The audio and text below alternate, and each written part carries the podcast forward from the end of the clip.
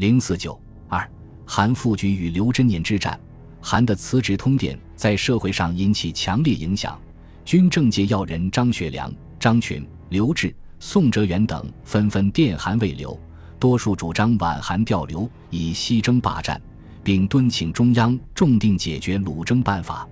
山东商民代表苗士元等至南京的通电言辞激烈，质问中央自不惜议韩主席。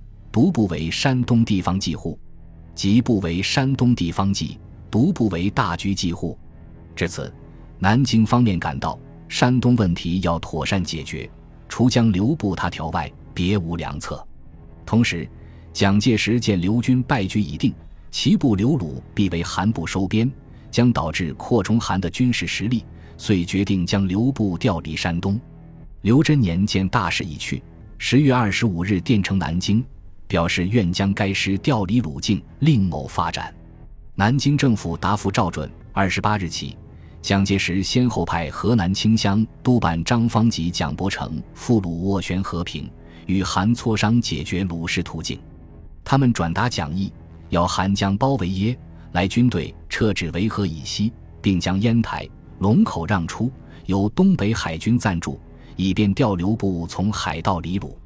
韩复举荐目的已达，即打消辞意，表示为中央命令侍从，只是要求撤军期限展期至十一月八日。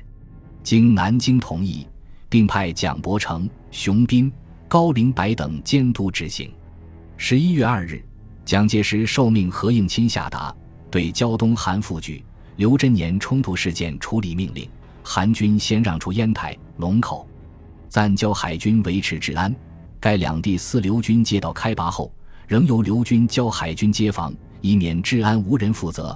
除指定刘军暂驻之耶来等五县外，其余昌邑、平度两县可各驻韩军一营。文登、荣城可留鲁东民团八九百人驻守，韩军撤至会河以西，监视韩、刘两部人员，以蒋伯成刘记、高林柏在烟台、熊斌赴耶县。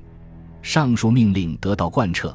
终于使全国关注的胶东战事宣告平息。由于刘贞年部第二十一师声名狼藉，几经周折才确定了新的驻地。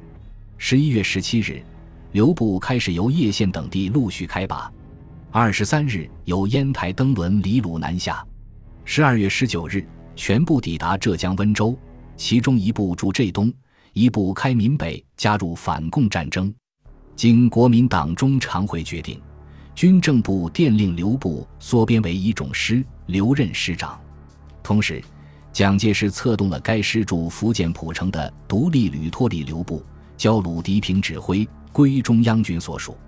对此，刘贞年极为愤怒，暗中离开驻地，到杭州进行反蒋活动。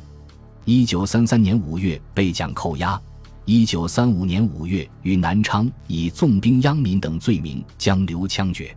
刘贞年被逐离鲁后，胶东各县悉归韩属。